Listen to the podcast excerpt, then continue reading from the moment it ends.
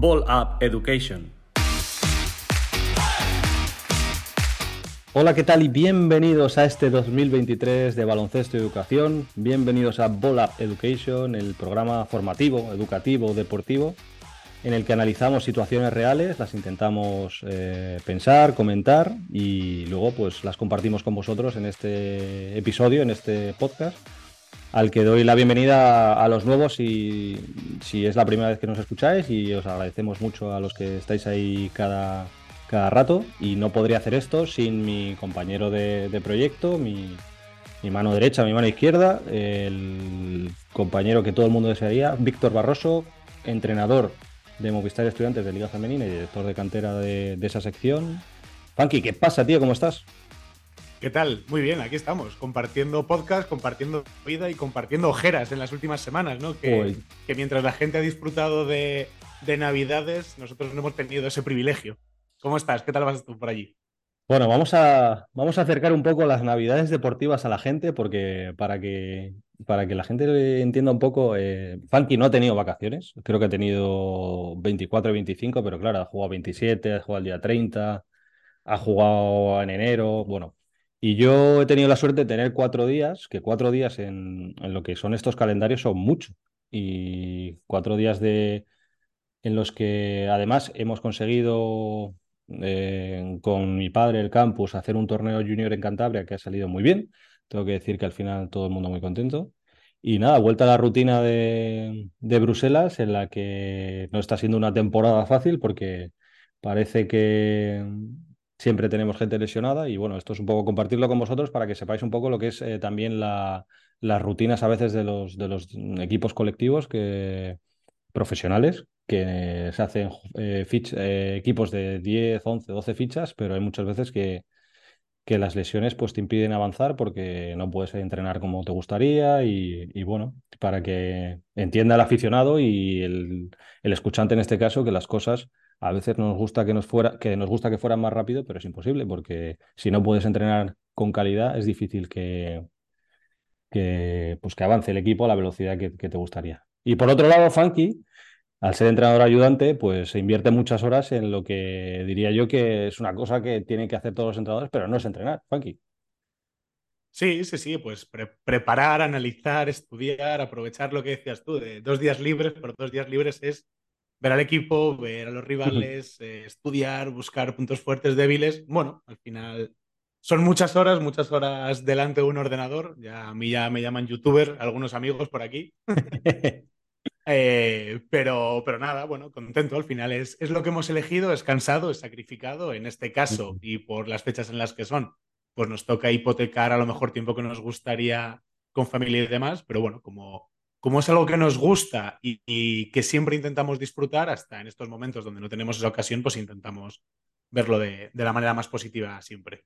Y que aunque no seamos perfectos, queremos siempre intentar hacer las cosas lo mejor que podemos. O sea, invertir tiempo y además, por ejemplo, yo que cada vez soy más mayor, tengo que invertir más tiempo en estirar, descansar, hacer pesas, sobre todo en esta liga que todos son eh, súper rápidos, súper atléticos, pues bueno, eh, nos gusta, nos gusta, pero es sacrificado y para que se entienda un poco que también el deporte profesional pues eh, tiene ratos increíbles y ratos más oscuros en los que hay que seguir dando el callo, como se dice, para que esos ratos de pista pues merezcan la pena, se gane o se pierda. Exacto, totalmente, totalmente de acuerdo. Y nada más, vamos a hablar con, con el invitado de hoy, que es, eh, podemos decir que es un poco noticia, a lo mejor esto ya cinco días o seis después se ha apagado un poco, pero, pero bueno, seguramente os va a gustar. Así que nada, vamos a ello.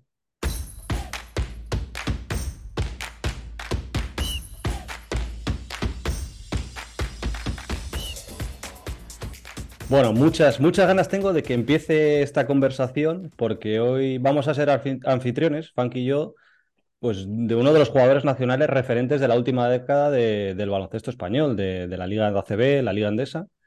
Y puedo decir que le he visto crecer desde que era un jugoncillo, con mucha confianza en sus posibilidades cuando jugaba en Canoe, que he estado cerca en el Estudiantes cuando el equipo colegial le dio la primera oportunidad para entrar a jugar con los mayores y que lo sigo teniendo más o menos, eh, salvando las distancias de las temporadas, eh, cada verano conmigo, entrenando durante semanas con Arturo Ortiz, preparador físico nuestro y que además ha participado aquí en el podcast. Y seguro que él también le traslada a veces eh, esos momentos juntos que pasamos al inicio, cuando empezábamos todos a jugar, cuando empezaba todo para nosotros. Aterriza en el podcast como jugador de Lenovo Tenerife y como campeón de Europa, Jaime Fernández. Jaime, Bienvenido a este espacio de conversación, en el que estoy seguro de que te vas a encontrar igual de cómodo que en la pista. Muy buenas, ¿qué tal? Muchas gracias, Sergio. Sí, la verdad es que, bueno, que llevamos mucho tiempo compartiendo muchos momentos y nada, que os he escuchado muchas veces. Ya me preguntasteis el otro día, eh, bueno, qué lo que significaba ganar y demás, y, sí que pues tenía ganas de entrar con vosotros, así que nada, encantado de estar con vosotros.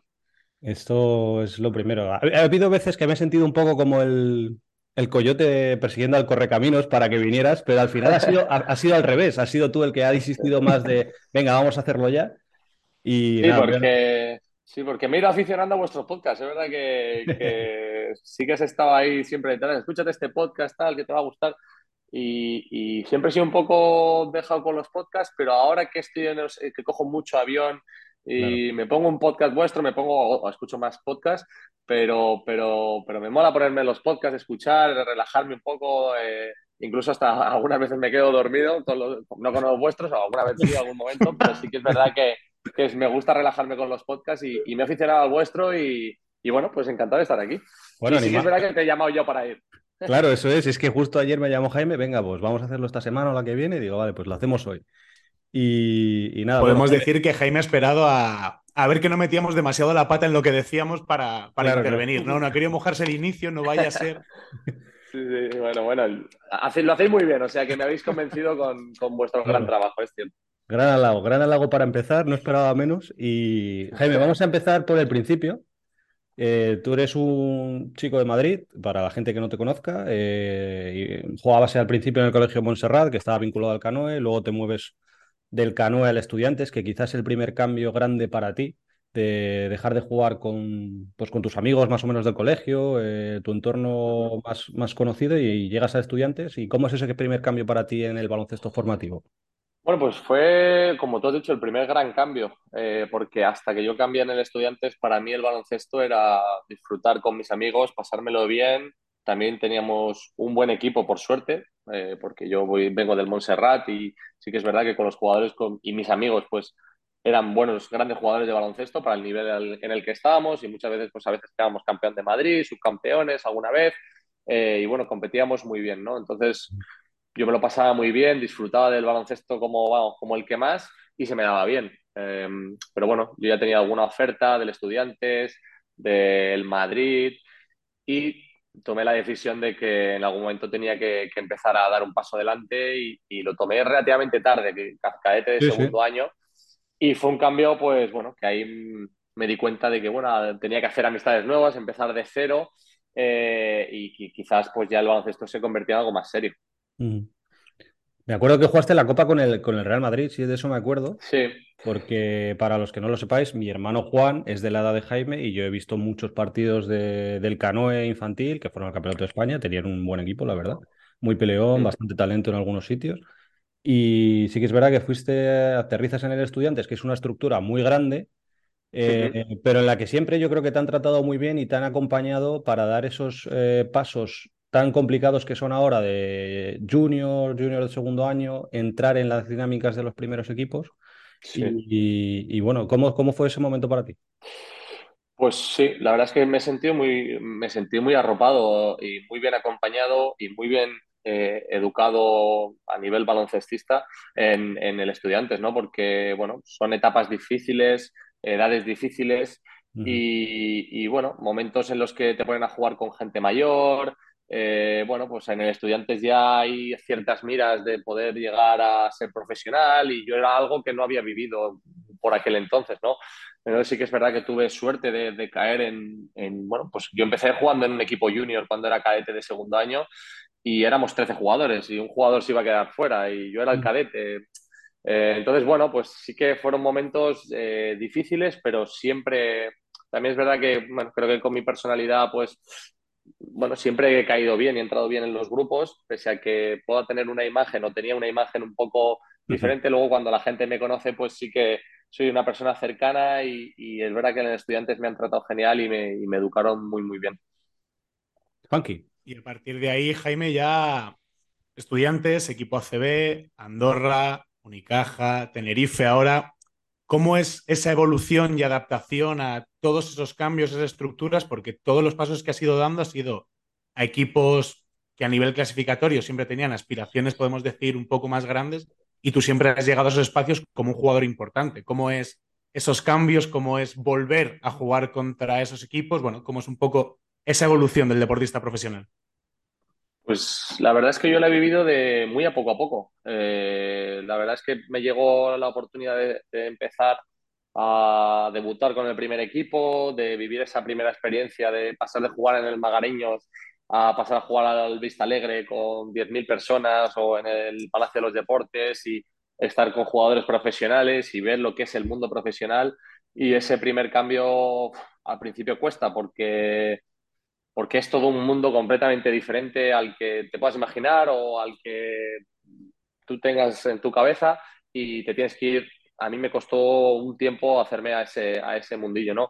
Una vez ya un poco más asentado en el Estudiantes, eh, bueno, pues sentí que eh, estaba un poco estancado en mi rol personal y, y, profesional y que necesitaba dar un paso adelante que no conseguía dar en el Estudiantes. Me fui a Andorra donde, bueno, salí un poco de esa zona de confort y fue un año increíble para mí a nivel de juego, a nivel de experiencia personal, de estar solo, de buscarme las habichuelas solo, de dejar Madrid, ¿no? Ese nido que tenía ahí con mi gente, con mi, mi novia, mi casa y, y, bueno, salir de ahí me vino muy bien. Eh, luego fui a Málaga, estuve estado cuatro años magníficos, pese a que los dos últimos pues han sido, eh, han sido complicados y ahora aquí en Tenerife, ¿no? La verdad es que cada etapa eh, ha sido muy bonita, muy enriquecedora y, ha sido difícil, con momentos difíciles, con momentos muy buenos, pero la verdad es que a día de hoy, pues ya llevo 13 temporadas en ACB y, he hecho la vista atrás y, ojo, qué, qué de cosas tan bonitas, qué momentos tan difíciles que he superado, qué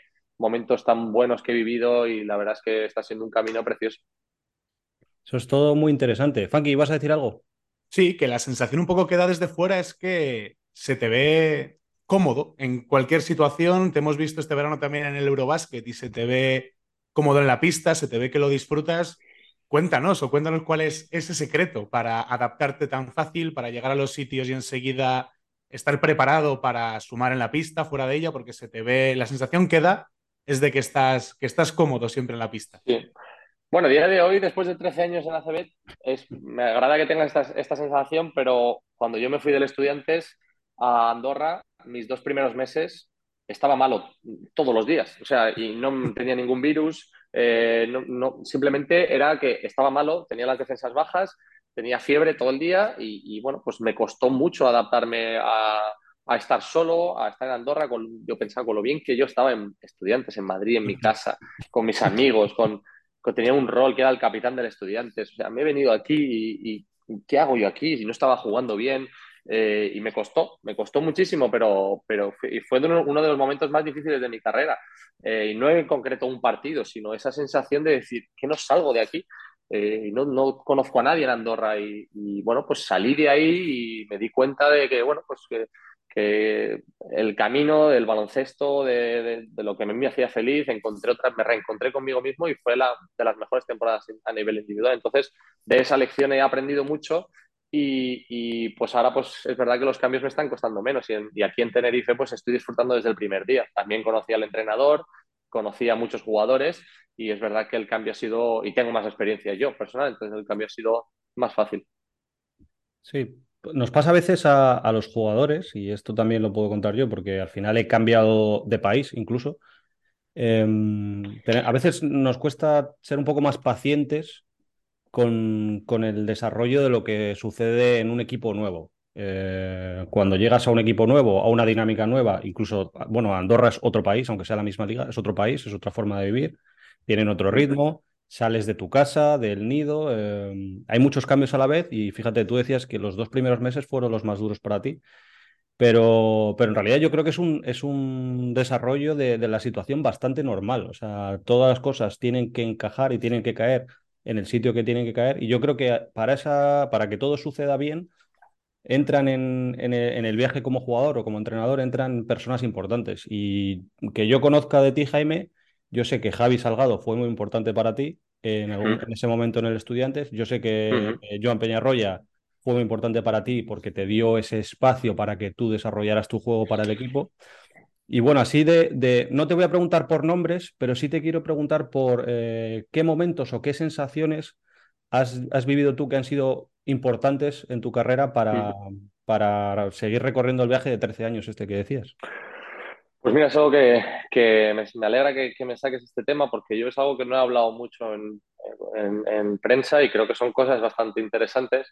Eh, y es verdad que Javi Salgado fue, fue una, una, persona muy importante para mí eh, en mi carrera deportiva porque, bueno, fue un base eh, con el que compartí posición, que yo lo, tra lo trajo Chus con su total confianza. Eh, ya tenía mucha experiencia en la liga y la verdad que, que Javi, eh, a pesar de, de, bueno, que igual en su contra iba pues eh, a ayudarme, porque a lo mejor jugaba menos, pero ni mucho menos Javi Salgado ha tenido ese egoísmo jamás eh, y me ha enseñado muchísimo. Me ha sido un tío que siempre me ha llevado de la mano, que me ha, ha hablado mucho conmigo, me ha hecho reflexionar mucho. Fuera de la pista también eh, me ha enseñado cómo se tiene que ser, cómo se tiene que comportar un capitán, aunque no sé si en ese momento era el capitán, pero vamos, era un poco el líder del equipo. Y la verdad es que ha sido un jugador muy, muy importante en mi carrera. Y, y luego Peñarroya, pues también lo ha sido porque bueno, pues yo tuve un momento muy difícil en Andorra que no estaba jugando bien y te vienen un poco los fantasmas del pasado, ¿no? De decir, uh -huh. oh, ahora, yo recuerdo cuando no jugaba en el Estudiantes, pues ya empezamos con el que no soy un base, que ahora van a fichar al típico base americano y ya me llegaban a mí inconscientemente todos estos fantasmas, ¿no? De decir, bueno, ya van a decir que no soy un base, que van a fichar americano, que no sé quién, no sé cuántos. Y yo esto no lo hablé con nadie, yo lo tenía callado con, conmigo mismo y recuerdo que Peñarroya me sentó un día y to todas las preocupaciones que yo tenía, él me las dijo y me dice, mira, aquí te hemos fichado para que juegues en, de base, no te preocupes que vas a seguir jugando de base. Tengo mi total confianza en ti y en Albisi. Si tienes que jugar menos, jugarás menos, pero vas a tener tu espacio en el base. Y, y lo que no quiero es que juegues escondido, que, que juegues con miedo, que hagas tu juego. Eh, no vamos a fichar a nadie, estate tranquilo. Yo no sé cómo Peñarroya sabía exactamente cuáles eran mis preocupaciones, pero el tío dio con la clave y a partir de ahí la verdad es que dio un cambio y, y bueno, ese momento fue también muy importante para mí. Qué guay. Eh, es interesante eh, cómo a veces nos pasa que prestamos atención a cosas de nuestra realidad que no son, bueno, que a lo mejor ni están pasando, como esto que te pasaba a ti, que tú asumías que pasaban una serie de cosas hasta que llegó Peñarroya y te dijo, oye, tranquilo. Y entonces tu cabeza hizo relax. Que es muy interesante cuando a veces los jugadores y entrenadores seguro también eh, hacen más caso a, algo que no está pasando, a unas realidades futuras posibles, en vez de estar más en el presente, que es un poco lo que hizo Peñarro Peñarroya contigo. Te trajo al presente y te dijo, oye Jaime, acuérdate que te hemos fichado de base, que aquí libertad, lo que quieras. Y, y, nada, esto, esto me parece muy interesante porque al final eh, a veces nos, tenemos la sensación de que nos desenamoramos del baloncesto porque la situación cómoda que teníamos antes ahora ya no está, pero se nos abre una, otra, una oportunidad a enamorarnos de un equipo, que es lo verdaderamente interesante, que es que tú estás en un equipo y no tienes que enamorarte del baloncesto en su totalidad, tienes que enamorarme de los tíos con los que te vas a pegar una temporada, dos temporadas y ese es un trabajo muy guay. O sea, el, podemos decir que la, que la moneda de, el, con la que pagas en, en, esas nuevas situaciones es el esfuerzo. O sea, tú tienes que esforzarte más y seguramente ese esfuerzo al final te devuelve mucho más. Entonces, bueno, eso es un poco lo que te pasó a ti. Sí, además es que yo agradecí mucho que me dijera que si, tu, si tenía que jugar al BC 25 y yo jugar 15, pues, pues, que iba a jugar, que, que al BC iba a jugar 25 o 27, pero que él quería que los minutos que yo estuviera en la cancha yo fuera agresivo y jugara mi juego y, y me dejara de tonterías y, y, jugara mi juego, mirar al aro. Y pues que recuerdo un partido en Zaragoza que, que, no hice un partido especialmente malo, pero era de esto que ni siquiera miraba al aro. Me dice, esto no te puede pasar. O sea, sí. Y si tienes que jugar menos, jugarás. Y eso, la verdad es que lo agradecí. Sí, sí. Yo, bueno, trabajamos con algunos jugadores y siempre les decimos que es mejor hacer fallar y corregir que no hacer nada y dejar de ser jugador. O sea, no puedes dejar de ser jugador uh -huh. por no intentarlo. Em, Jimmy, vamos a cambiar un poco de tema y vamos a hablar de, como lo, que mencionaba antes, del, trabajo de verano. Em, nosotros le, damos mucha importancia desde hace muchos años. Bueno, fuimos a Los Ángeles juntos, que fue una experiencia cojonuda, em, pero cada verano tú intentas trabajar, eh, supongo que algunas debilidades que tú ves ahora más, y también entiendo que irán que los trabajos irán evolucionando. No, es lo mismo lo que querías trabajar hace ocho temporadas que lo que quieres trabajar en la próxima, por ejemplo. Em, ¿Cómo afrontas eso y cómo te ha ayudado eh, esos dos meses y medio, tres meses, también con la selección, que has tenido mucha selección últimamente, eh, a prepararte para la temporada siguiente? Pues me ayuda muchísimo. Eh, y, en, mis, en mis números siempre está que, que a principio de temporada siempre empiezo muy, muy bien. Eh, y, creo que también tiene mucho que ver el trabajo que, hago en verano y lo bien que me encuentro físicamente. Yo es algo que a mí, Quique, pues eh, mi, agente, pues es algo que siempre ha incidido mucho y que si no fuera por él, a lo mejor yo ni, ni conocería tanto, ¿no? Eh, y es cierto que durante la temporada, pues, bueno, con dos partidos a la semana, con todos los viajes que tenemos, pues hay muchas cosas que no puedes trabajar, que no puedes focalizarte tanto en, mejorar y sobre todo con toda la carga física que tenemos, pues hay ciertas cosas que no se puede hacer. Entonces, siempre he utilizado el verano donde no hay viajes, donde no hay partidos, para, mejorar contigo, con Arturo, con Adolfo en su momento, con Gaby, que es mi entrenador de, baloncesto. Y la verdad es que siempre me ha venido muy bien y es algo que voy a hacer hasta que, que me retire, porque creo que, los jugadores que lo hacemos en, nuestro grupo que estamos, todos nos, viene bien y a todos nos da, nos da mucho. O sea que, bueno, no sé cómo lo ves tú. Yo creo que, que, nos da muchísimo. Es un grupo que en el que ya se me cae una lagrimilla porque soy el más mayor con diferencia. O sea, todos los que vienen. Y empezamos siendo, y empezamos siendo los más, los más jóvenes casi. Claro, claro. a Los Ángeles o a Serbia o así, éramos unos niños.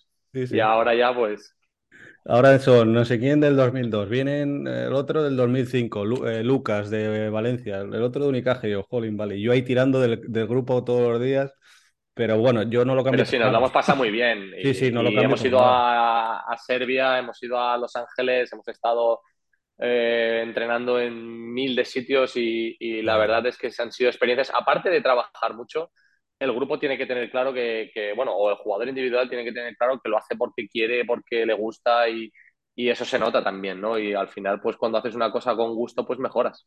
Sí, y al final intentamos que el trabajo individual de verano no sea individual, sino ahí hacemos un grupillo, algún día nos vamos a comer, vamos a cenar, incluso algún día, algún viernes salimos a dar una vuelta todos juntos porque, lo, porque nos pasamos muy bien y al final compartimos sufrimiento pues en las carreras, levantar pesas, pero también nos lo pasamos y yo creo que eso es la clave.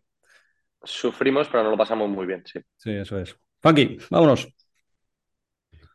Sí, los grandes, los grandes equipos trascienden o consiguen más cosas cuando las personas se involucran en la pista y un poquito más. Y al final conseguir esas cosas siempre da buenos resultados. Totalmente. Pero también es verdad que, bueno, en una carrera de 13 años, como has comentado antes, pues hay momentos de mucho trabajo, momentos de adaptación, pero siempre aparece algo como son pues, las lesiones, que en este caso tú también has tenido, por desgracia, que vivir alguna de ellas bueno, también si nos puedes contar un poco cómo ha sido esa gestión individual o de quién te rodeas en esos casos cuando has tenido esos parones o tener que, bueno, que ver el baloncesto desde el lado más ingrato que es desde, desde el mundo de la lesión.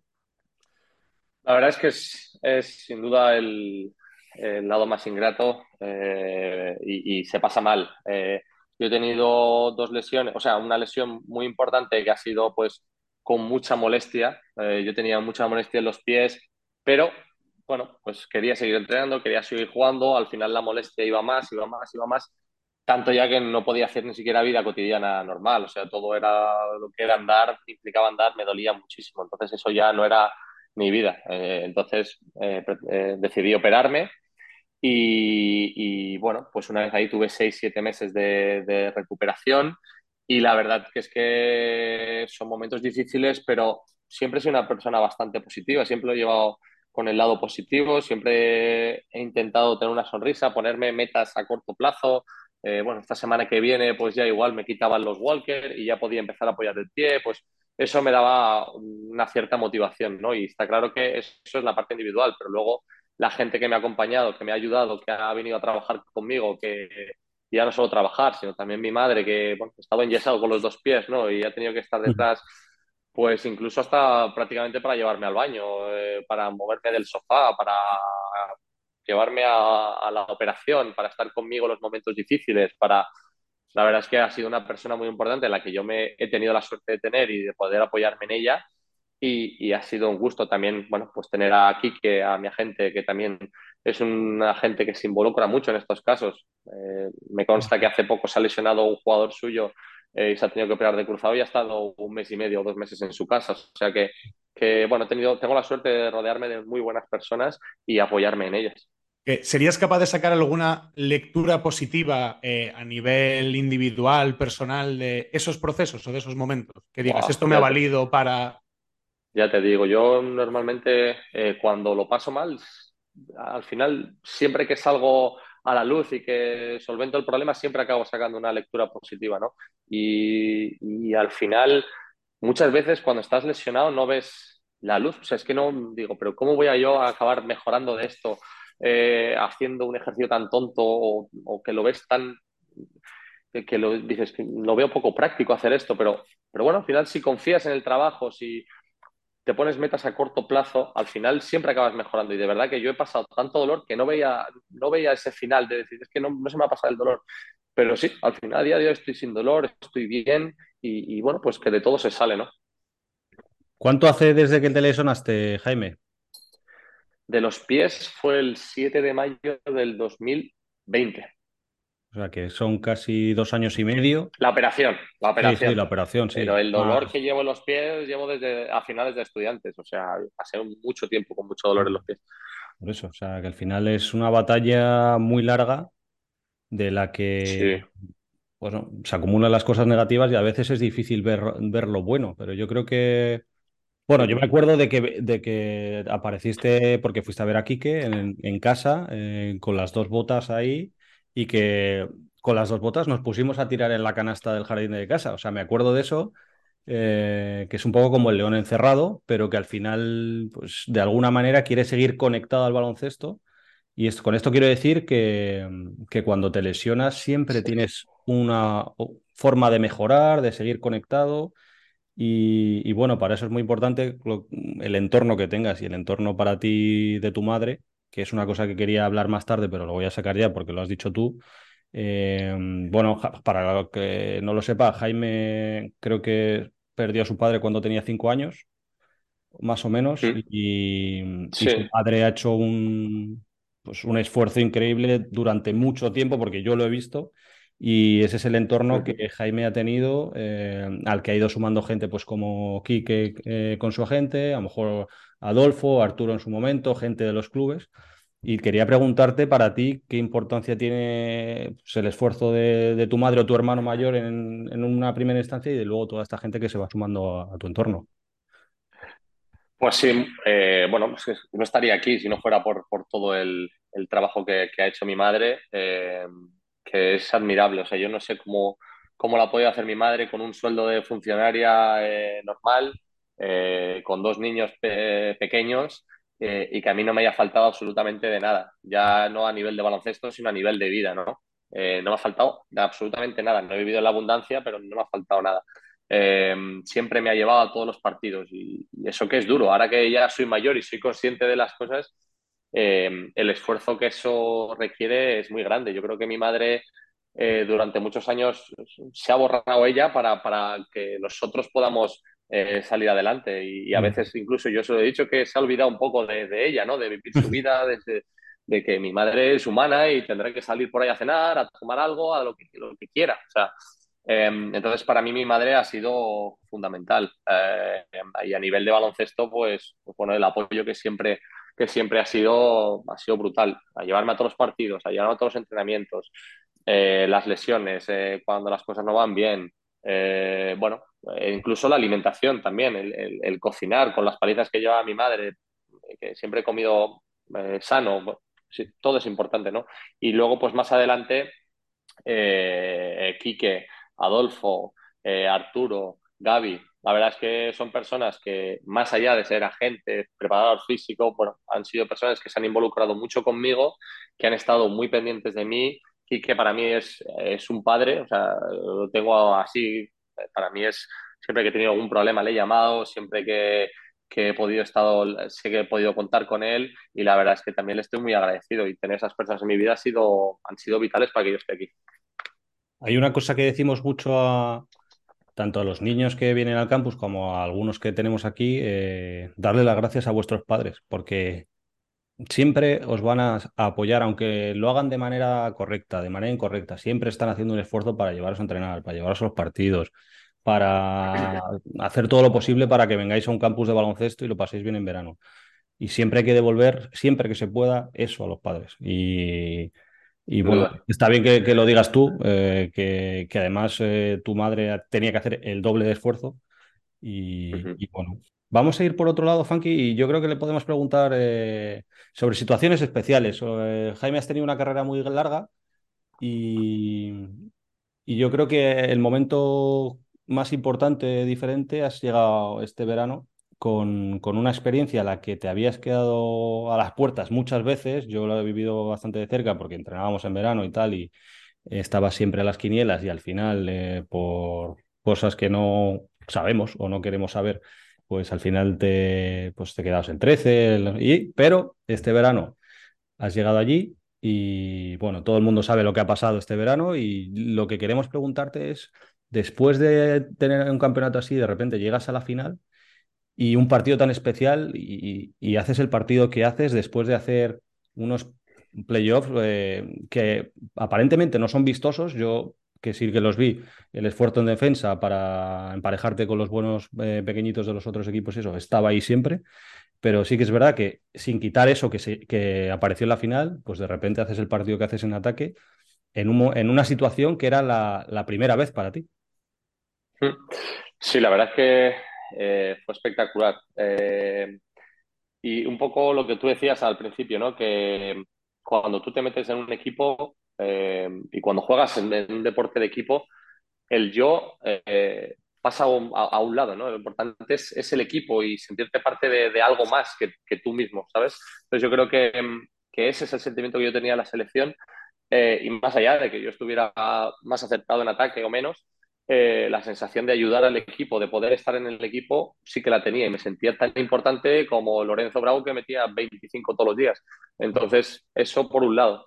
Y, por otro lado, también otra cosa que comentabas, pues sí que es verdad que me he quedado muchas veces a las puertas, mm. pero nunca me he frustrado, más allá de que creo que esto al final en nuestra vida muchas veces nos dicen que no, muchas veces muchas oportunidades se nos caen eh, pese a que a lo mejor te las puedas merecer o no, y, se te caen las oportunidades y no entras en un sitio y o ahora mismo haces un mal partido y no sabes ni por qué, pero eh, el hecho de, lo que hablaba de la lesión, ¿no? del seguir, del seguir adelante, de seguir eh, trabajando en verano, de no rendirse, de, pensar que en algún momento puede llegar tu oportunidad, pues eso me hizo mm, quizás ser campeón de Europa, porque quizás otro hubiera dicho, bueno, yo no vuelvo o yo estoy frustrado porque he ido a la selección.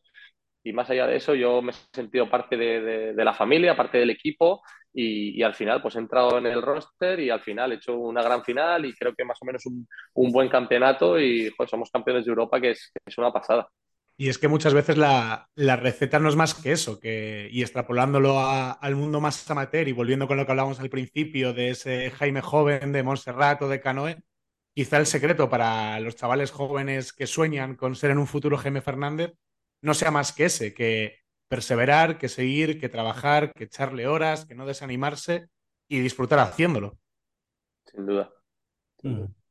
Yo creo que eh, hay una cosa por la que tenemos que trabajar que es eh, en los equipos, que es un poco la cultura del esfuerzo. O sea, esto que, que tiene el Valencia en la camiseta es, es totalmente verdad. O sea, tú tienes que intentar trabajar siempre para devolver al resto del equipo todo lo que el equipo te da. Y si a veces tú piensas que el equipo no te da, sigue haciéndote la pregunta de qué puedo seguir haciendo yo para el equipo. Y al final, pues yo creo que cuando tú haces todo lo que puedes por un objetivo colectivo es, es muy gratificante.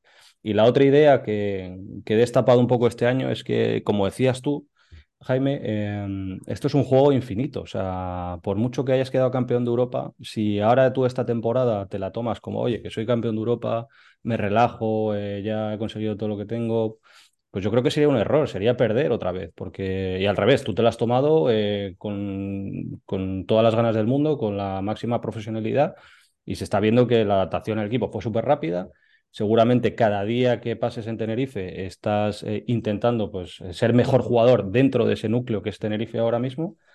Y si por el otro lado eh, te quedas a las puertas de ir a un gran torneo con la selección, pues como tú bien dices, no te rindes y sigues eh, estable en, tu, en el deseo de querer progresar.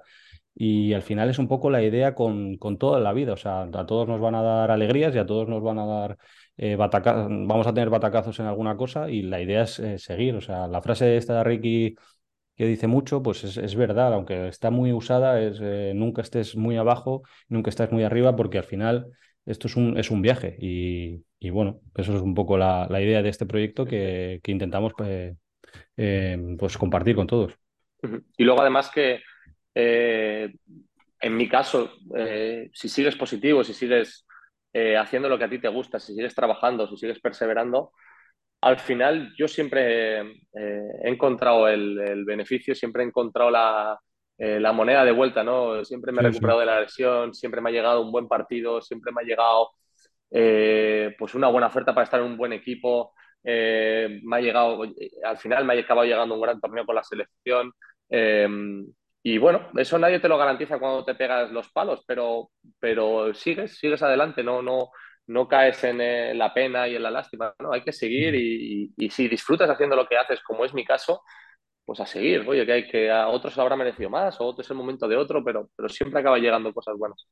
Hay una idea interesante, em, que es un poco por lo que trabajamos aquí en Volab, que nos llegan a veces jugadores, entrenadores un poco desanimados, es intentar salvar el propósito inicial por lo que tú empezaste a jugar o por lo que tú seguías entrenando, que se difumina un poco por los problemas que, eh, por la realidad de los jugadores adolescentes, por las dificultades de dar un paso de junior a senior, por la incapacidad de, como si eres entrenador, la incapacidad de, de llamar la atención de jugadores que se te desvían o que y bueno, al final, pues lo que hay que es un poco volver al inicio e intentar de alguna manera eh, recuperar, eh, como decía Ricky en una frase que le mandé a Funky el otro día por Twitter, recuperar las sensaciones de cuando eras niño, de diversión, de disfrutar. Y eso, eso se entrena, o sea, eso no, no, hay muchas veces que lees cosas por las redes y dices, oh, fenomenal, pero ¿cómo llego hasta ahí? Eh, pues es un poco lo que hacemos y algunas cosas llevan tiempo, claro. Yo, yo en los equipos que mejor rendimiento eh, he dado a nivel individual y que mejor rendimiento ha tenido el equipo, son casualmente los equipos que mejor se lo pasan eh, y que más disfrutan. Y eso no significa que no trabajes y que no hagas las cosas bien. Tuve un entrenamiento de la selección y, para eso está el entrenador, ¿no? Para corregir las cosas que no haces bien, estás mal colocado, este bloqueo aquí, este bloqueo allá, eh, no votes cuando... Vale, pero lo que es los entrenamientos de la selección, eh, dentro de que competimos, la gente se lo pasa que no te lo puedes ni imaginar. O sea, eh, concentrados pero con risas, competimos, la gente se pega pero a bien. la verdad es que son una, una delicia. Y luego, aquí, por ejemplo, en Tenerife, es igual. O sea, es, es, es como el otro día hablaba con Tariq Kirsay que vino y me mm. dice que él cuando llegó tuvo esa misma sensación que dice, nada, esta gente debe estar fingiendo, porque lo típico que llega al nuevo y que se lo pasan bien, de risas, entrenando, pero entrenando y haciendo las cosas bien. Eh, dice, esto, de, esto deben estar fingiendo porque acabo de llegar. No, no, es que es así, o sea, y aquí, pues la verdad es que estamos encantados, nos pasamos bien entrenando, jugando, y eso al final da buenos resultados. Pasárselo bien no significa, como hablamos Funky tú y yo a veces, eh, nada, aquí es la, la marimorena, las fiestas del pueblo. No, pasárselo bien es a veces, sufrir y hacer cosas que no te apetecen porque al equipo le va a venir bien. Y tienes que saber entender y saber aprender a disfrutar esas cosas.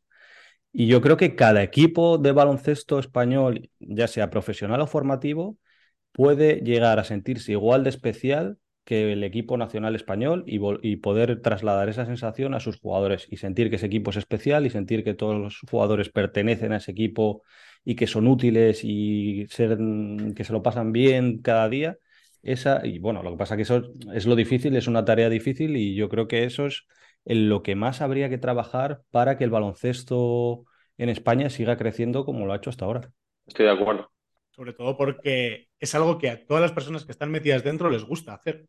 Mm. Cuando llegamos a cualquier pista de baloncesto, nadie está obligado. Entonces, si no lo disfrutas, eh, es lo primero que tienes que corregir. Y luego ya, como decías tú, Jaime, que el bloqueo sea más alto o más bajo, que se vote con la izquierda o con la derecha, eso es posterior. Pero lo primero es que la gente vaya con ganas, con ilusión y que disfrute trabajando, sufriendo, como ha dicho tú, Sergio, pero que esa parte de ilusión no se pierda porque es lo que mueve todo. Sí.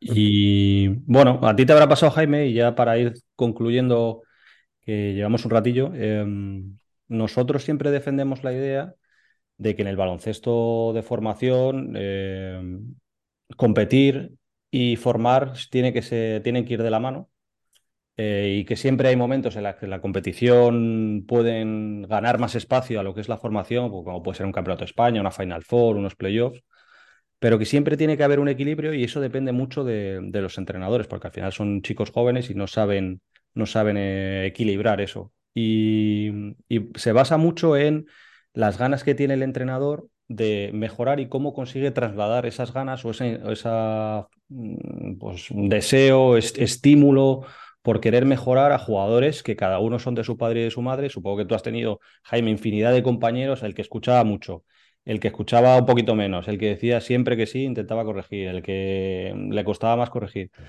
Y bueno, eh, tú como jugador, y ya para cerrar eh, un poco la charla, eh, ¿qué cosas crees que podrías haber hecho mejor o corregir cuando eras más joven o qué te gustaría haber corregido antes y qué cosas tú crees que podrías destacar de tu jugador, de tu yo joven y para, para, pues para los más jóvenes de ahora que empiezan a jugar. Bueno, eh, yo está claro que, que joder, no, no, soy ni mucho menos perfecto, ni lo he sido, ni, ni, ni, nada, pero sí que siempre creo que tengo, he tenido una buena capacidad para escuchar, para reflexionar, para darme cuenta de, de si en algo me he podido equivocar y, creo que nunca, nunca he puesto, me he creído yo más que, que alguien, ¿no? Por ejemplo, bueno, pues he tenido algún entrenador que, bueno, pues que, que, en algún momento cree que no estás haciendo bien esto o que no estás haciendo bien lo otro. Pues yo creo que siempre he tenido, bueno, pues quizás esa humildad de escucharlo, de reflexionar, de decir, por mucho que tú pienses que a lo mejor estés haciendo algo bien, quizás no lo estás haciendo tan bien y si te están dando un toque de atención, quizás sea por algo, ¿no? Em, y siempre, eh, he escuchado y, he reflexionado, ¿no? Y creo que es algo que, es importante en, los jóvenes, porque, bueno, o en los, o en los, niños, ¿no? Porque muchas veces eres inconsciente de, lo que estás haciendo o del daño que puedes hacer a una persona o del egoísmo que puedes estar causando sin a lo mejor darte cuenta. Y, bueno, creo que hay grandes formadores, que hay grandes educadores que son capaces y, a la vez entrenadores, ¿no? Que creo que el deporte tiene valores, eh, valores muy bonitos para poder trasladar a los, a los, a los chicos y a las chicas y, bueno, que tengan esa capacidad para, para, corregir, para fomentar los buenos valores, creo que es súper importante y como jugador, como joven, como deportista o como una persona que está dentro de un equipo, pues el poder escuchar y, reflexionar y pensar y valorar, pues creo que es algo muy importante y que yo creo que más o menos siempre he tenido. ¿no?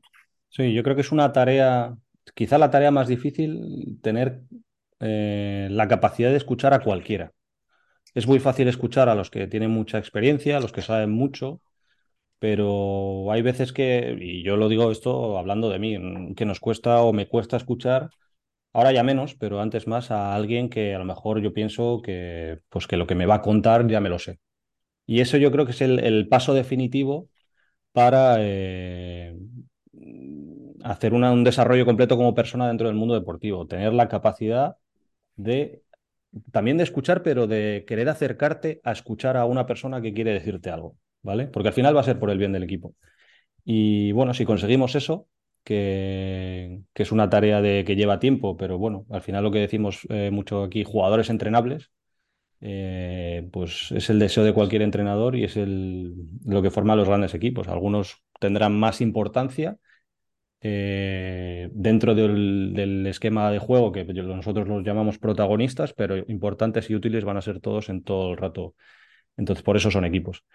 Em, Jaime, tío, pues nada, lo vamos a dejar aquí. Eh, no sé si te has quedado con algo que decir eh, o bueno, te dejamos así una última intervención.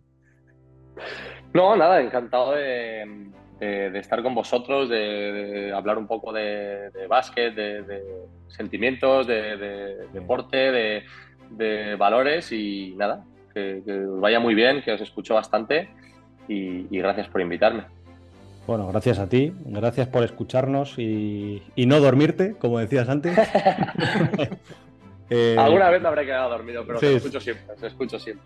Estoy seguro. Eh, también es un halago, yo creo, tener la capacidad de, que alguien se duerma escuchándonos. Y bueno, nos vemos pronto porque seguramente nos veamos, bueno, lo antes posible, lo antes que, podamos. Y muchas gracias por aparecer por aquí, que, que, significa que estás apoyando el proyecto como lo haces eh, desde siempre y, una voz nueva que cuente historias interesantes para, para entrenadores y jugadores de todas las edades y de, todas las categorías. Y bueno, muchas gracias y un abrazo, tío. Un fuerte abrazo, chicos. Si tú, como Jaime, quieres aprender de las situaciones que te plantea el deporte, sentirte arropado en todo momento y ser capaz de disfrutar del viaje, puedes escribirnos a través de las redes sociales, entrar en nuestra web o reservar una sesión gratuita para hablar con nosotros. No es una sesión para darte solamente información, sino que vamos a trabajar sobre tu realidad, tus circunstancias y vamos a construir a partir de los pequeños detalles del día a día. El propósito de este proyecto es crear un mundo deportivo donde cada persona sea capaz de aprender mientras se divierte. Tenemos un enfoque adaptado para jugadores y otro diferente para entrenadores. Muchas gracias por escuchar el podcast de Bolap Education y nos vemos en el próximo.